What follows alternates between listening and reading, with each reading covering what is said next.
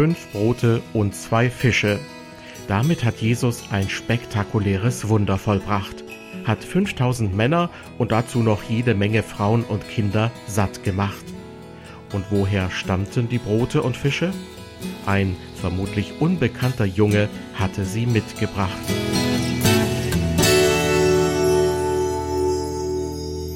Herzlich willkommen zu unserer Sendereihe beim Wort genommen. Der biblische Bericht über die Speisung der 5000 bildet den Auftakt zu einem Vortrag, den Karl Dietmar Plenz im vergangenen Dezember bei der Jahrestagung der Deutschen Evangelistenkonferenz gehalten hat. Das ist eine Vereinigung von Christen, die evangelistisch aktiv sind, haupt- oder ehrenamtlich. Zu den ehrenamtlichen Evangelisten gehört Karl Dietmar Plenz aus Oberkrämer in Brandenburg. Denn von Beruf ist er Bäcker und hat mit originellen Marketingaktionen rund um seinen Beruf und seinen Glauben für Aufsehen gesorgt. Das Motto der letztjährigen Jahrestagung der Deutschen Evangelistenkonferenz lautete, nach einem Vers aus dem zweiten Timotheusbrief, Predige das Wort zur Zeit und Unzeit. Dieser und die sich anschließenden Verse stehen im Mittelpunkt des folgenden Referats von Karl Dietmar Plenz. Er selbst hat sein Referat übrigens folgendermaßen angekündigt. Der Bäckermeister, der sich Brotmacher nennt, spricht über den Brief des Zeltmachers Paulus im Auftrag eines Zimmermanns, der von sich sagt, ich bin das Brot des Lebens. Wenn ich über das Brot des Lebens nachdenke, dann sehe ich immer den kleinen Jungen dem, der sich entschieden hat, Jesus nachzufolgen und ihm zuzuhören. Und er ist losgeschickt worden und der Tag wurde lang. Und er hatte bestimmt von seinen Eltern was in seinen Korb gepackt gekriegt. Mehr als für ihn selber genug war. Fünf Brote, zwei Fische. Und denn als Jesus diesen verrückten Auftrag an sein Evangelistenteam gibt, gebt ihr ihnen zu essen bei dem biblischen Bericht von der Speisung der 5000, sagen die, äh, wir? Und dann holen sie den Jungen vom Dorf, so, vielleicht wie mich, mit seinem Korb. Und ich sehe mich in dieser Rolle auch ganz oft. Manchmal denke ich, klar, für mich reicht es, vielleicht sogar zu viel, aber dass alle davon satt werden. Und dann passiert dieses, was ich als Beispiel nehme für unsere Arbeit. Gott benutzt das Wenige aus unserem Korb, was vielleicht unsere Eltern, unsere Vorbilder uns da reingelegt haben. Ey, und ehrlich, ich möchte Danke sagen für die Vorbilder hier im Raum. Für mich war es eine Ehre, euch zu sehen, euch zu hören und ermutigt zu werden durch euer Lebenszeugnis. Das liegt so im Korb. Zum Beispiel Theo Lehmann. Ja, wir haben uns vorher nie gesehen. Was hat er mich stark gemacht in den Zeiten der DDR? Durch die Kassetten, die ich auf meinem Walkman gehört habe, mit seinen Predigten. Und Jesus nimmt die fünf Brote und zwei Fische und unter seinem Segen passiert das Wunder. Und ich übertrage das auf das, wo wir unser Wort Gottes aussehen, von ihm reden, von ihm predigen, zu den Zeiten und zu den Zeiten. Wenn Jesus das nicht segnet, das ist so eine Grundwahrheit, dann kann er nichts werden. Und wie oft haben wir das erlebt? Wenn Menschen zu ihm gefunden haben, dann haben unsere Worte vielleicht einen Beitrag geliefert. Aber das Eigentliche hat Gott gemacht, wenn er Herzen gerufen hat, wenn er Menschen vorbereitet hatte, in die Situation ihm nachzufolgen. Ich würde an der Stelle gerne Werbung machen für die Mission unter Bäckern. Ich mache in Deutschland eine Aktion, die heißt 5000 Brote. Deutsche Innungsbäcker schreiben alle Kirchen an, jedes zweite Jahr, und sagen, ladet Konformanten ein in eure Bäckereien, backt mit denen Brot, verkauft es zugunsten für Brot für die Welt. Und wir schreiben alle Innungsbäcker an, dass sie mitmachen. Der Erfolg war in dem einen Jahr, dass 900 meiner Kollegen Konformanten in ihrem Betrieb hatten und die hatten einen coolen Konformantenunterricht. Und wir Bäcker, Wertschätzung für unser Produkt, Kontakt zum Nachwuchs und so weiter. Dann sind die Konformanten mit diesen Broten in ihre Gottesdienste gegangen und haben es für Brot für die Welt verkauft. 11.000 Konfirmanden. Und ein sechsstelliger Betrag für Brot für die Welt ist geworden. Und wir haben als Bäcker, ich habe meine Kollegen waren in euren Gottesdiensten. Wenn es im nächsten Jahr wieder den Aufruf gibt, den gibt es alle zwei Jahre, man kann es immer machen. In diesem Jahr habe ich sogar zusammen mit der Tina, mit dem bunten Blatt der Frauenzeitschrift das zusammen gemacht. Die haben sechs Seiten dem Thema gewidmet dafür schlägt mein Herz. Ich versuche mit meinem Beruf, mit dem, was in meinem Korb ist, mit dem, wo Gott mich, mir Professionalität gegeben hat, mit dem will ich ihm dienen. Wenn er es unterstützt, das wäre toll. Jetzt aber zum Text. Und ich will ihn uns mal lesen, äh, um den es geht. Predige das Wort, stehe dazu, sei es zur Zeit oder zur Unzeit. Ich möchte es gerne noch mal in meiner Übersetzung sagen, predige das Wort, Komma, stehe bereit zur gelegenen und zur ungelegenen Zeit. Ich finde es ein spannender Satzbau. Weise zurecht, drohe, ermahne mit aller Geduld und Lehre, denn es wird eine Zeit kommen, da sie die heilsame Lehre nicht ertragen werden, sondern nach ihrem eigenen Begehren werden sie sich selbst Lehre aufladen, nach denen ihnen die Ohren jucken, und sie werden die Ohren von der Wahrheit abwenden und sich den Fabeln zukehren. Du aber sei nüchtern in allen Dingen, leide willig, tu das Werk eines Predigers des Evangeliums, erfülle redlich deinen Dienst. Und zwar steht es im 2. Timotheus 4, die Verse 2 bis 5. Ich habe mir über den Text Gedanken gemacht und habe mir überlegt, wer schreibt an wen. Paulus an seinen Ziehsohn, an seinen Mitarbeiter, an seinen jungen Mitarbeiter Timotheus. Und das Erste, was Paulus in diesem Brief macht, ist, dass er seinen Ziehsohn daran erinnert, wo er herkommt. Ich fand Paulus so Champions League. Spektakuläre äh, Bekehrungsgeschichte. Dann Schiffbruch auf Malta, aus dem Wasser rausgerettet, Feuer gemacht, tödlicher Schlangenbiss. Paulus, was macht er? Der schüttelt die Schlange ab, weil er einen Auftrag hat von Gott. Er wusste, ich werde nicht sterben, ich habe den Ruf nach oben. Er sagt auf dem Schiff seinen Leuten, wir werden nicht untergehen. Was, was, was für Champions League, dass der das so macht. Und dann Kreisklasse oder irgendeine mittlere Liga, Timotheus. Und erinnert Timotheus daran, wo er herkommt, wo seine, seine Fundamente in seinem Glauben sind. Bei seiner Großmutter Louis, bei seiner äh, Mutter Eunike. Und er sagt, du hattest so einen unverfärbten und ungeheuchelten Glauben. Und ich hatte mir vorgenommen, euch, und das verbindet uns, wenn wir hier im Raum sind, daran zu erinnern, wo unsere Wurzeln sind.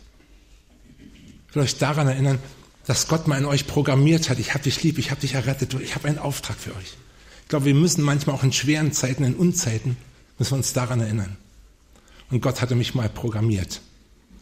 Nicht als klein, schon mal als kleiner Junge, als ich ein Tonband gehört habe von irgendeinem Herrn Onkel Wilfried und Gott hat es benutzt, um zu meinem Herz zu reden, dass ich mich bekehrt habe. Aber als Jugendlicher hat es noch eine größere Brisanz gehabt. Ich war in der DDR und wir haben unser Christsein gelebt und wir konnten da gut leben. Ich blicke da sehr versöhnt zurück. Aber es gab so Punkte, an denen hat sich unser Glaube gemessen. Zum Beispiel habe ich mich entschlossen, nicht zur NVA zu gehen und die Waffe zu verweigern. Ein bisschen wegen dem Schießen, aber eigentlich, weil ich nicht schwören wollte auf mein sozialistisches Heimatland, keinen Eid ablegen wollte. Und in meiner Lehre aus, als Bäcker hatte ich einen Lehrvertrag unterschrieben, wie man das macht, gehörte eine vormilitärische Ausbildung dazu. Und die war bei uns sehr streng. Und als wir im Abschlusslager waren, habe ich gedacht, bist du ein bisschen schlau. Ich war lang und dürr, habe mir eine Sportbefreiung auf meinen Rücken geben lassen und habe mich freiwillig in die Küche gemeldet. Und arbeiten hatte ich bei meinem Vater gelernt und habe dann da mein Bestes gegeben. In der Pause haben wir Tischtennis gespielt und auf einmal kam ein Offizier vorbei, hat gesagt, ey Jungs, gebt mal eine Kelle, ich zeige euch mal, wie das geht. Und ich stand mit ihm an der Platte, einer der Häuptlinge da. Und dann habe ich ihn unter dem Jehole meiner Kumpels besiegt. Ganz knapp. Der setzte seine Offiziersmütze wieder auf und sagte, der Plens Sportbefreiung?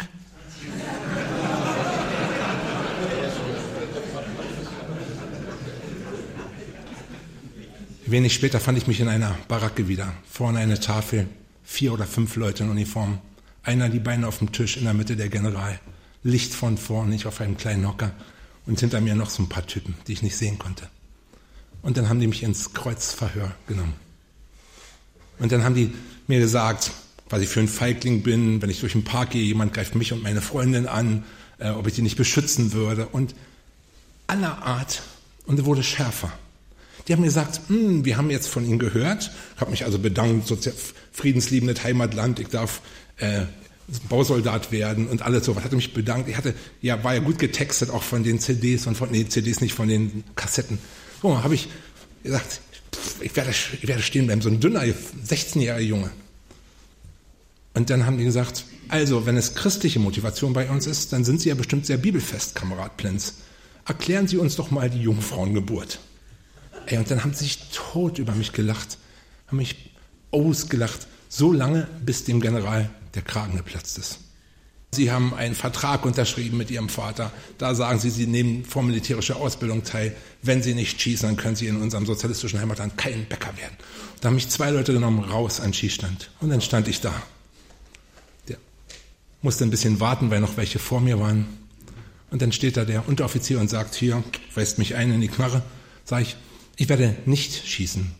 Aber ich habe gerade vor einer Viertelstunde mit dem General gesprochen, der weiß darüber Bescheid. Und sagt der Offizier, gut, der nächste bitte.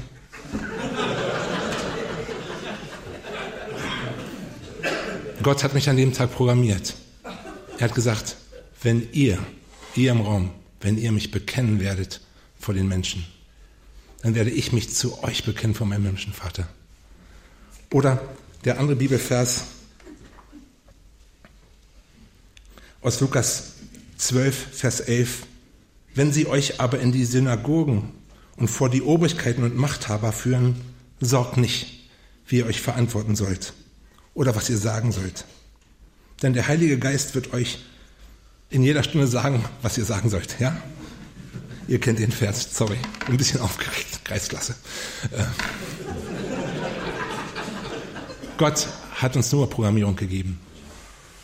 Und ich will euch an eure erinnern. Macht euch das bewusst, wo Gott euch berufen hat, wo ihr wisst, ja, der Herr ist wirklich real da. Er steht zu mir in meinem Dienst, auch in Unzeiten.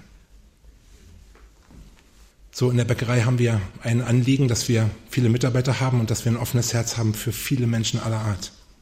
In einer großen Vielfalt. Und wir, habe es so von meinen Eltern gelernt, wir nehmen oft Leute auf, auf Zeit, die auch mit uns als Familie wohnen, die in schwierigen Verhältnissen sind. Holen Leute aus Milieus, aus Drogenabhängigkeiten, die wohnen mit uns. Und im Moment wohnt mit uns ein iranischer Bruder, ein Konditormeister. Er ist zum Glauben gekommen, muss ich euch erzählen. Sein Chef hatte ihm eine Bibel gegeben, er hat gelesen, Jesus hat zu ihm gesprochen. Die, das Wort Gottes ist so durchgeknallt. Er hat angefangen, Jesus zu lieben und war Moslem. Und dann hat er die Bibel kopiert und hat die seinen besten Freunden gegeben. Und dann war eine Familienfeier und jemand hatte die nicht weggeräumt und ein Verwandter war von der Scharia-Polizei. Und er hat geforscht, wo kommen diese kopierten Blätter her. Und da haben sie ihn getroffen und Maß genommen und ihm gedroht, ihm alles abgenommen, ihm richtig gedroht und nach Hause geschickt. Und sie hatten ihm auch sein Handy abgenommen und dann wiedergegeben. Und dann wusste er, dass möglicherweise er jetzt überwacht wird. Dann hat er sich mit einem Freund um 22 Uhr in einer Wohnung zum Bibellesen verabredet, ist nicht hingegangen, sondern hat von Weitem geguckt, kurz nach 22 Uhr wurde die Tür eingetreten und die haben ihn gesucht. Er hat auf der Stelle seinen Betrieb, sein Auto, seine Frau, seine beiden Kinder, alles verlassen.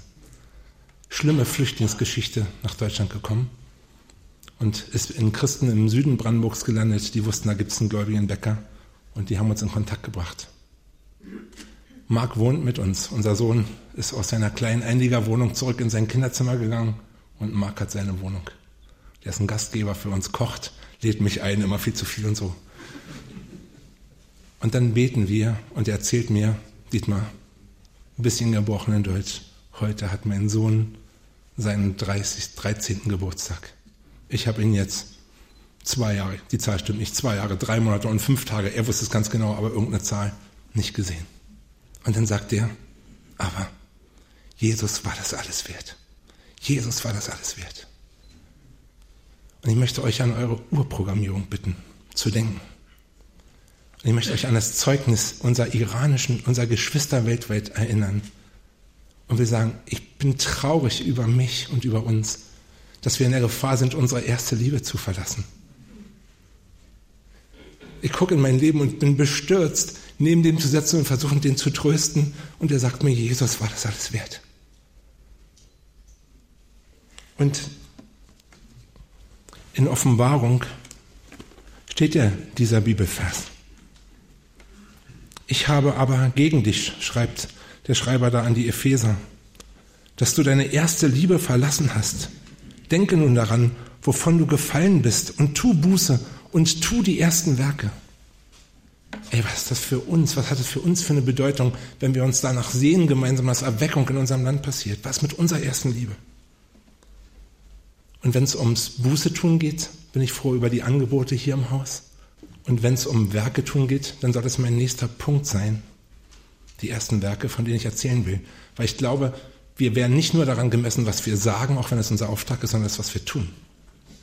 Und ich will euch erzählen, wie wir versuchen, Christ, wie ich versuche oder wie wir als Unternehmer versuchen, Christsein in unserem Unternehmen zu leben an einem Beispiel.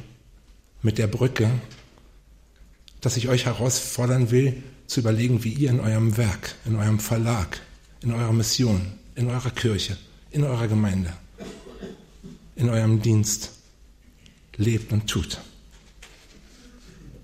Wenn man Bäcker ist und mehrere Läden hat, wir haben sieben Geschäfte, dann ist es immer mit den Baustellen, gewinnt es an Bedeutung. Es ist gut, wenn man gute Handwerker hat. Und wir haben immer mit einem Dachdecker zusammengearbeitet. Der hat alle Dächer schon bei meinem Vater gemacht. Und einmal hatten wir Angebot angefordert für einen großen Bauabschnitt.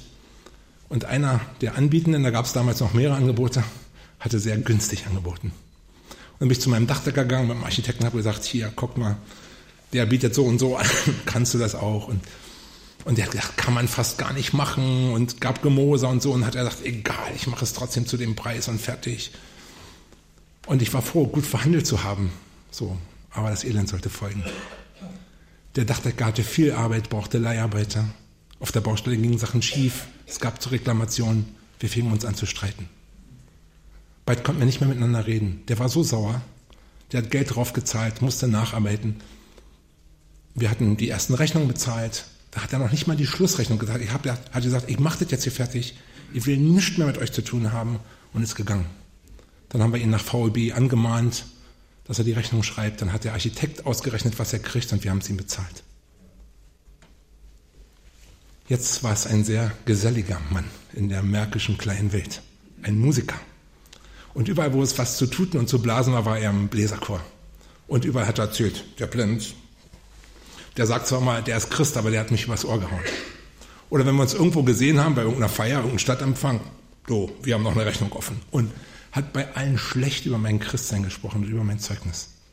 Und mir hat es so wehgetan. Und dann habe ich eines Tages es nicht mehr ausgehalten, konnte auch nicht, habe mal versucht mit ihm zu reden, es ging nicht. Habe ich mich hingesetzt, habe alles in mehreren halben Tagen Arbeit rausgesucht. Jedes Angebot, jede Rechnung, jede Zahlung, jedes Konto und weiß ich was. Und habe bei seinem Schwiegersohn einen Termin angemeldet und habe gesagt, ich muss nochmal mit euch drüber reden. Und die haben mich empfangen und dann saßen wir bei ihm im Wohnzimmer. Ich habe alles erklärt, haben alles verstanden, war aus meiner Sicht alles korrekt. Und dann war der Bauvertrag so, dass dann noch ähm, so ein Sicherheitseinbehalt war, so eine Versicherungssumme wie eine Gewährleistungsprämie, die war offen. Und weil sie die nicht angefordert haben, hat da keiner mehr dran gedacht. Die war so fünf Jahre. Und dann habe ich das Geld in Bar mitgenommen und auf den Tisch gelegt, so ein paar Stapel, ein paar tausend Euro. Ich habe gesagt, ich habe alles geprüft, das steht euch noch zu, mir ist so wichtig, das in Ordnung zu bringen, das entspricht dem, wie ich leben möchte. Dann haben die das unterschrieben, eingesagt und ich bin gegangen. Wenig später war Landeserntefest in Brandenburg. Und da sehe ich meinen Platz, diese Kultur des Dankens zu pflegen. Und wenn ein Land feiert mit Politikern und so, ist es eine tolle Chance, zum Glauben zu stehen. Ich war in der Moderation und wir Christen in der Region haben das gemacht. Und im Bläserchor gab es gute Blasmusik, saß mein Dachdecker. Und es war so eine Anspannung wie heute Morgen so. Ich musste auf die Bühne. Drei Minuten davor kommt der Dachdecker zu mir und sagt, hey du, Becker, wir müssen reden. Und ich so, pff, können wir machen, aber nicht jetzt. Sagt er, Becker, wir müssen reden. Und dann habe ich gesagt, na, was ist denn schnell? Ich muss noch gleich. Sagt er, was hast du am 28. vor? So überlegt, 28. September, ein Samstag, morgens arbeiten, nachmittags frei. Sagt er, am 28. ist meine goldene Hochzeit. Da lade ich dich ein. Du bist mein Freund. Was du gemacht hast, hat noch nie ein Mensch mit mir gemacht. Ich stand da, wie im Comic-Heft. Sind mir die Tränen gerade aus dem Gesicht geschossen. Habe ich noch nie, habe ich noch nie in meinem Leben erlebt. In dieser Anspannung. Habe mir die Tränen weggewischt und habe fröhlich alle Leute begrüßt. Und am 28. saß ich am Ehrentisch in der Musikantenscheune meines Dachdeckers mit allen Freunden. Und dann dachte ich, kneif mich mal. War ich in der Polonaise so, hier fliegen gleich die Löcher aus dem Käse. Ich habe gedacht, Gott. Warum erzähle ich euch das? Ich glaube, liebe Geschwister, ihr habt alle einen Dachdecker. Wie oft passiert es uns in unserem Leben, dass wir uns mit jemandem streiten? Der war schuld, wir waren schuld. Die Sache ist einfach dumm gelaufen, wie auch immer. Oft sind es Menschen, die uns besonders nahestehen. In unserer Familie, eine Erbgeschichte, alte Arbeitskollegen, irgendwelche Gegner, die wir schon immer nicht mochten. Leute aus unserer Kirche.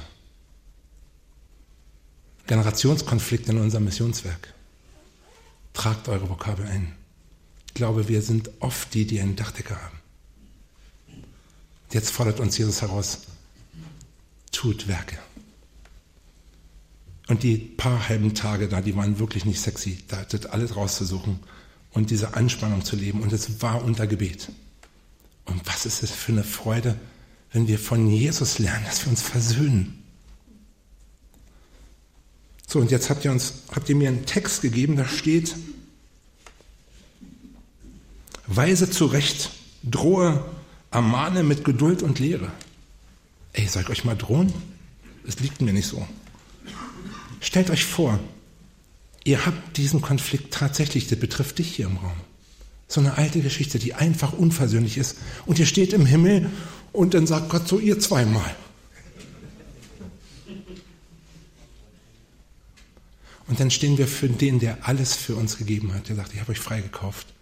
Und wir müssen uns erklären, dass wir zu stolz waren, das Problem in unserer Beziehung zu klären. Und der Tag ist noch einen halben Tag lang.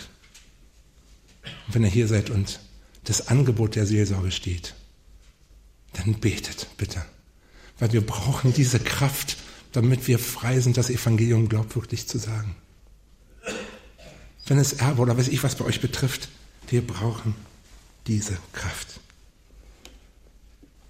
In unserem Text steht dann ja noch, das habe ich gerade vergessen, dass die Zeit kommt, wo man es nicht ertragen wird, wo es in den Ohren juckt. Ich habe keine Lust, so richtig darüber zu reden, weil über tausend Jahre Kirchengeschichte werden da immer andere Vokabeln eingesetzt worden sein. Das galt ja schon für Timotheus. Das Unzeit und das Zeit möchte ich gerne auf uns als Nachfolger, als Diener von Jesus beziehen. Und wenn ich euch erzählt habe von diesem, wo wir unversöhnlich sind, dann traue ich euch jetzt von mir zu erzählen, weil es hatte bei mir nochmal eingeschlagen. In mein Leben ist Sünde gekommen. Mit großer Macht. Und es war so schlimm. Ich dachte, wenn das rauskommt, das wäre die Katastrophe. Was denken die in der Gemeinde? Was bin in der Politik? Wenn das rauskommt, das wäre die Katastrophe. Und ich bin zu meinem Herrn gegangen und habe gefleht um Vergebung und habe es versteckt. Und dann stand ich vorne und sollte predigen und plopp war es da.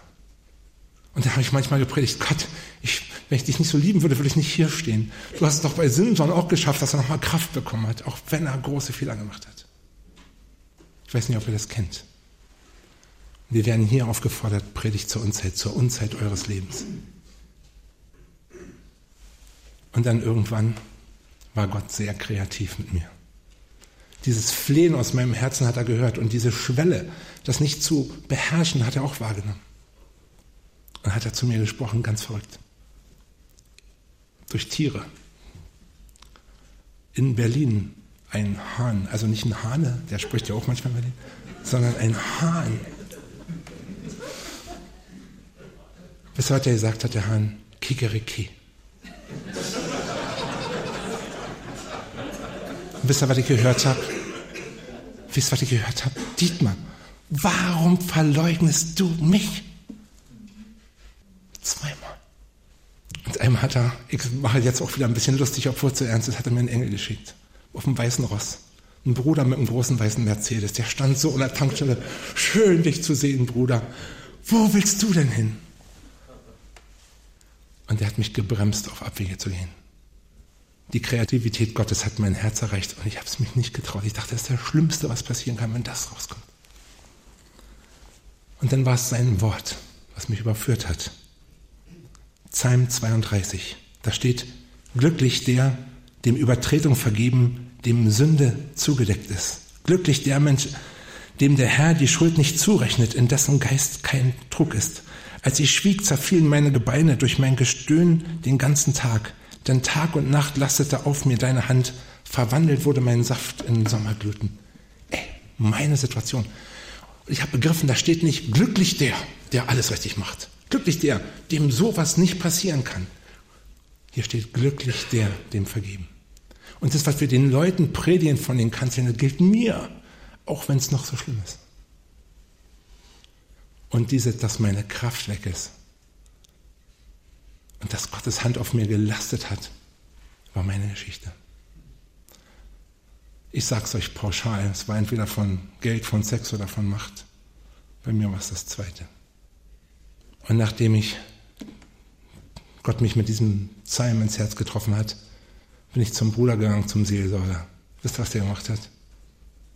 Das Schlimmste, was passieren konnte, habe ich erwartet. Er hat mich in den Arm genommen. Und hat mir gesagt, dass Jesus auf mich gewartet hat, dass Jesus auf dich wartet. Und dann hatte ich den schweren Gang zu unseren Ältesten, zu meinen Kindern, zu meiner Frau. Nicht vergnügungssteuerpflichtig. Aber dann sagt Gott im Psalm weiter, ich will dich unterweisen und dich lehren den Weg, den du gehen sollst. Ich will dir raten und meine Augen über dir offen halten. Viele Schmerzen hat der Gottlose, das stimmt. Aber wenn er dem Herrn vertraut, den umgibt er mit Gnade. Freut euch alle an dem Herrn und frohlockt ihr Gerechten und jubelt ihr von Herzen Aufrichtigen. Ich habe im Gebet gefragt, was könnte es bei uns sein, bei euch? Ich habe in unsere Konferenz reingehört. Ich habe ein paar Sachen wahrgenommen, die sage ich sehr vorsichtig. Und ich beuge mich selber unter dem. Aber ich erlebe manchmal so einen komischen Stolz. So was ähnliches wie Altherrenwitze über andere Christen. Ich frage mich manchmal, wie reden wir sonntags mittags vor unseren Kindern über unsere Gemeinde? Oder über die Typen, die wir einfach nicht so mögen, weil sie anders sind. Er und wir sind sehr bunt und ist gut. Aber wenn wir mal vom Herrn stehen, wie wird er das beurteilen? Und der zweite Punkt, den habe ich eigentlich schon gesagt, ist die Unversöhnlichkeit. Ich habe von ein paar Leuten gehört, die halten es nicht mehr in ihrer Gesellschaft aus, weil sie sagen, bei uns ist Strukturwandel, wir passen uns an, wir erneuern und ich halte es nicht mehr aus. Geht aufeinander zu, betet Gott und versöhnt euch und sucht den Weg. Und predigt in diesen Unzeiten. Lasst euch nicht abbringen, dass wir unsere Kraft da verbrauchen in diesen Themen, sondern wir wollen Gott, Gottes Botschaft weitersagen. Nach dem 80. Geburtstag von meiner Mutter hatten wir ein schweres Ereignis. Alles war fröhlich, alles war gut, Großfamilie, großer Segen, alle mit dem Herrn, bis ich Gemeinde gebaut. Meine Mutter hat einen Schlaganfall bekommen. Und wir sind zu ihr ins Krankenhaus gefahren. Es war unglaublich. Sie hatte große Party und hinterher, als die Anspannung kam, ist sie umgefallen. Und ich will, will euch erzählen von dem Segen dieser Zeit, weil so viele ältere Geschwister bei uns sind. Die Zeit, vor der man sich fürchtet. Und wir ins Krankenhaus gefahren, mein Vater, mein Sohn und ich. Und mein Vater hatte seine Handtasche dabei, so wie immer. Traktate, Gideon Bibel, alles. Kamm, alles drin.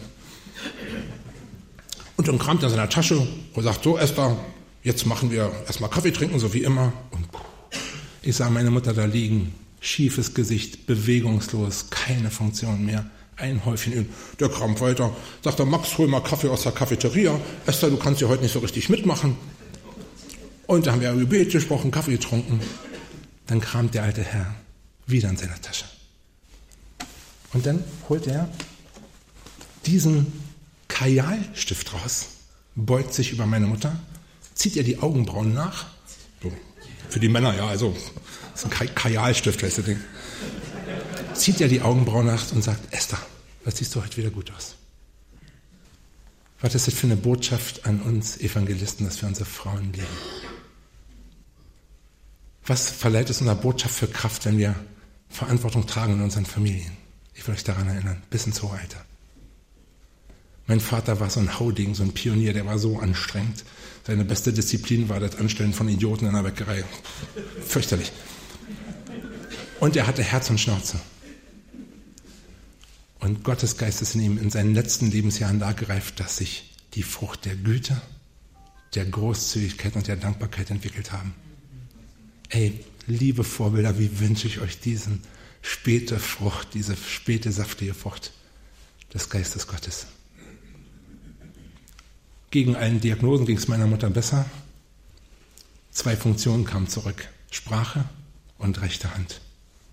Und es sollte eine Zeit des Segens folgen. Unser Haus war so gebaut, dass die Erdgeschosswohnung barrierefrei war. Wir haben alles in Anspruch genommen. Tagespflege, ergo, alles in Deutschland ist ein Traum, da zu leben, wenn man sich ein bisschen durchsetzt. Und meine Schwester hat ihre Arbeit aufgegeben hat unsere Mutter gepflegt und wir haben unsere Schwester versorgt. Und meine Kinder haben bei Oma im Bett lesen gelernt. Die Großen haben gelernt, fertig zu machen zur Nacht. Viele Gäste hatten sie, weil sie so viele Menschen begleitet hatten. Die wollten Esther ermutigen und sind als Ermutigte zurückgegangen. Die wenigen Funktionen, die sie noch hatte, ihre rechte Hand und ihre Sprache, hat sie benutzt, um das Handy zu nehmen, meine Nummer einzutippen und zu sagen, guten Morgen, Dietmar. Wie geht's? Wofür kann ich heute beten? Was für ein Segen. Meine Eltern hatten so oft Gäste, da war richtig Traffic, die waren nicht einsam. Opa hat ein paar Bier aufgemacht, mit allen pro Christ geguckt, mit den Nachbarn und was da war. Meine großen Töchter, die in ihrer jugendlichen Sturm- und Drangzeit waren, sind zu Oma zur Beichte und zum Gebet gegangen. Was für ein Ort des Segens. Ich will euch ermutigen, wenn wir manchmal so hören, Gesundheit ist das höchste Gut auf der Welt, dass wir, dass wir dran denken, Beziehungen sind das höchste Gut auf der Welt und unsere Beziehung zum himmlischen Vater. Als Oma starb, war es Silvestermorgen. Als wir in ihrem Bett waren, sie hatte nichts mehr gegessen und getrunken, sich schon von allen verabschiedet. Ich las, weil ich nicht mehr wusste, was ich sagen sollte, aus dem Liederbuch von Dietrich Bonhoeffer. Von guten Mächten wunderbar geborgen. Erwarten wir getrost, was kommen mag. Gott ist mit uns am Abend und am Morgen. Und dann fällt mir diese Wort, die, schon, die Frau, die nicht mehr gesprochen hat, ins Wort und sagt, und ganz gewiss, an jedem neuen Tag. Den Tag soll es für sie nicht mehr ganz geben. Da war ihr letzter. Und wie ermutigt uns das, Menschen aller Altersgruppen zu befördern, so in die Ewigkeit zu gehen. Ganz gewiss. Gott ist mit mir am jeden neuen Tag. Was gibt jetzt mir Mut für meine Lebensphase, wenn die ersten Zimperlein kommen? Ich will euch damit ermutigen, in eurem Alter und in den Unzeiten eures Alters das Wort Gottes zu predigen. Ich will euch noch eine Sache erzählen von den Zeiten, wo man predigt. Im Sommer habe ich einen Telefonanruf bekommen aus, der, aus Potsdam. Und eine freundliche Dame hat gefragt, ob ich bereit wäre, den Verdienstorden des Landesverdienstkreuz des Landes Brandenburg anzunehmen. Irgendwie große Freude, ein bisschen Ehre. Und sie hat gesagt, Sie können sich jetzt überlegen, Sie müssen zustimmen. Und dann habe ich eine Mail geschrieben und habe mich für die Einladung bedankt und zugestimmt, habe aber gesagt, ich hätte einen Wunsch, ich würde gerne eine Dankesrede sagen. Weil ich hatte empfunden, Gott hat mir in meiner Sehnsucht für Politiker, auch wenn ich die nicht alle mag, zu beten und sie an ihre Verantwortung für Gott und die Welt zu erinnern, den Ball auf den Elfmeterpunkt gelegt. Ich wusste nicht, was ich sagen soll. Ich wusste nicht, was ist in diesem Rahmen angemessen. Ich war nie dabei. Der Termin rückte näher. Ich hatte alle meine journalistischen Kontakte angeschrieben, Bürgermeister mitgenommen, pff, Freunde, so viel wie ich konnte und bin in den Brandenburg-Saal von der Staatskanzlei gefahren. Die halbe Landesregierung war da, viele Verantwortungsträger aus dem ganzen Land, mehrere Leute sind ausgezeichnet worden. Und am Vorabend habe ich meiner Familie gesagt, ich bete schon die ganze Zeit um eine Botschaft, ich habe keine. Sagt meine Tochter, ey, Power, wir waren so beim, wir haben gerade Sushi gegessen. Ja, ey, jetzt ist doch nicht dein Ernst. Du weißt nicht, was du sagen sollst? Dann sagt die, na, ganz einfach, erzähl ihm vom Kreuz. Ich dachte, Und dann hat Gott die Schuppen von meinen Augen genommen. Bin nach Hause gefahren, nach noch mit dem dicken Sushi-Bauch und habe bei Wikipedia eingegeben, was das bedeutet. Und da steht das Malteserkreuz. Und das Malteserkreuz steht in Wikipedia, jetzt mal nicht aus der Bibel, zitiere ich auch unsauber, aber da steht, es ist ein Hinweis auf den Opfertod von Jesus Christus. Und eine Erinnerung, eine Aufforderung, den christlichen Auftrag zu leben. Oh. Aufregende Nacht, also ich konnte immer nachts gut schlafen, aber so aufregende Zeit. Und bin ich hingefahren und habe tatsächlich Rederecht bekommen, habe mich bedankt bei der Landesregierung, bei meinem Team, bei meiner Familie. Habe gesagt, dass es nur möglich ist in diesem Umfeld 70 Jahre Frieden, auch mit einer stabilen Regierung in unserem Land. Habe denen also Wertschätzung gegeben. Und dann habe ich gesagt, dass ich zu Hause gegoogelt habe. Ja? Gestern Abend noch schnell, was bedeutet das? Habe ich so nachgeguckt, habe ich Internet gemacht. In Rehe geht es nicht so, in Oberkrämer geht's. Ja? Also die haben in Brandenburg auch gelacht über den Joke, mit das in Oberkrämer Internet funktioniert. Und dann habe ich ihnen gesagt, dass ich, dass ich gesehen habe, dass es nicht dotiert ist. Aber dann habe ich ihnen gesagt, was das Kreuz bedeutet. Malteserkreuz, ein Hinweis. Habe gesagt, ich stehe hier und nehme mit großer Ehre und großer Dankbarkeit dieses Kreuz entgegen. Weil das bringt zum Ausdruck, was mein Glauben im Kern ausmacht. Gott hat die Menschen so sehr geliebt, dass er seinen eingeborenen Sohn gab, dass jeder, der an ihn glaubt, nicht verloren geht, sondern ewiges Leben hat. Und dann, ich muss mal ein bisschen drüber springen, wird dieses Kreuz, trägt es einen Adler. Und ich hatte euch erzählt, dass Gott zu mir durch Adler spricht, durch Tiere spricht und durch einen Adler. Er hat es gemacht, als es mir total schlecht ging, als ich einen Burnout hatte, als ich in der Klinik war. Habe ich geschrien, Gott, wo bist du? Warum, warum bin ich hier? Ich konnte nicht mehr denken, ich war total hin. Ich kürze das jetzt ab. Und dann hat Gott, habe ich Gott gebeten, Gott, sprich zu mir. Und dann habe ich ein paar Tage später gebeten, Gott, mach mich hörfähig. Und dann hat Gott zu mir durch den Adler gesprochen mit dem Bibelvers, alle, die auf Gott vertrauen, bekommen neue Kraft. Ihnen wachsen Flügel wie Adler. Wenn ein Adler neue Flügel bekommt, muss er in die Mauser. Er ist flugunfähig, krank, schlechte Zeit im Leben. Und danach wachsen ihm neue Schwingen und er lernt mit der Kraft der Thermik zu fliegen. Der muss nicht mehr flattern. So manchmal habe ich auch in meinem Dienst gedacht, ich bin am Flattern aus eigener Kraft, so dass es irgendwie weitergeht ans Ziel. Und er lässt sich tragen, zum Beispiel wenn die Sonne auf den Waldrand scheint, wird er emporfahren. Und ich habe mir gewünscht, das so das in meinem Leben zu erleben, dass Gott mich führt, dass er mich trägt, dass ich seinen göttlichen Blick von oben habe, wo die Probleme kleiner werden. Und da habe ich überlegt, wie macht man das, weil ich das unbedingt wollte. Und die Antwort steht in dem Vers und ist ganz einfach, wenn man auf Gott vertraut. Und meine halbtheologische Antwort darauf, wie man auf Gott vertraut, ist die, wenn man seinem Wort vertraut. Und da steht, rede die Wahrheit. In Epheser. Oder du sollst nicht Ehe brechen. Ey, wenn es euch betrifft, dass euch der Traum nicht loslässt in euren Köpfen, wie wäre es mit dem anderen Partner? Wenn ihr neue Kraft braucht, bringt es in Ordnung. Du sollst nicht Ehe brechen.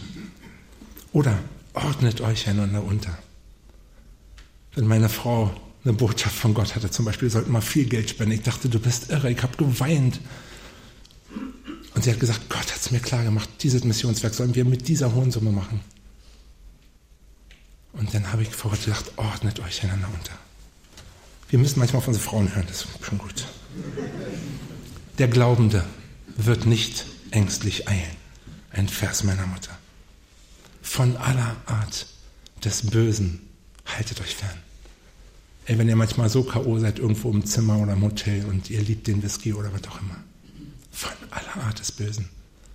Gott sieht euch in den Momenten, wo ihr allein seid, genauso wie auf der Kanzel. Und dann die Abschlussbotschaft, Gott will, dass alle Menschen gerettet werden und zur Erkenntnis der Wahrheit kommen. Sein Auftrag. Wir vertrauen ihm, dass das wahr ist. Und in dem Auftrag gehen wir gemeinsam los. In der Kreisklasse und in der Champions League. Und das ist das Ende von meinem Anfang, von dem Jungen mit dem Korb. Weil als das vorbei ist, sagt ja Jesus den Menschen, ich bin das Brot des Lebens und die Leute sagen, deine Rede ist hart und die gehen weg. Nicht das Brot war hart, sondern die Rede. Dann fragt er seine Jünger und dann sagt Petrus dieses große Wort, du bist der Christus, wir haben geglaubt und erkannt, dass du der Christus bist. Wohin sonst sollten wir gehen? Du hast Wort ewigen Lebens. An deiner Hand kann ich fallen und du hältst mich fest. Was ankommt oder worauf es ankommt. Unter diesem Titel hörten Sie ein Referat von Karl Dietmar Plenz, das er im vergangenen Dezember bei der Jahrestagung der Deutschen Evangelistenkonferenz in Rehe im Westerwald gehalten hat. Wenn Sie diese Sendung weiterempfehlen möchten oder vielleicht zu spät eingeschaltet haben, kein Problem. Sie finden sie auch in unserer Audiothek im Internet unter irfplus.de sowie in der IRF Plus App. Dort bitte den Namen dieser Sendereihe auswählen, nämlich beim Wort genommen. Ich bedanke mich nun für Ihre Aufmerksamkeit. Gottes Segen mit Ihnen.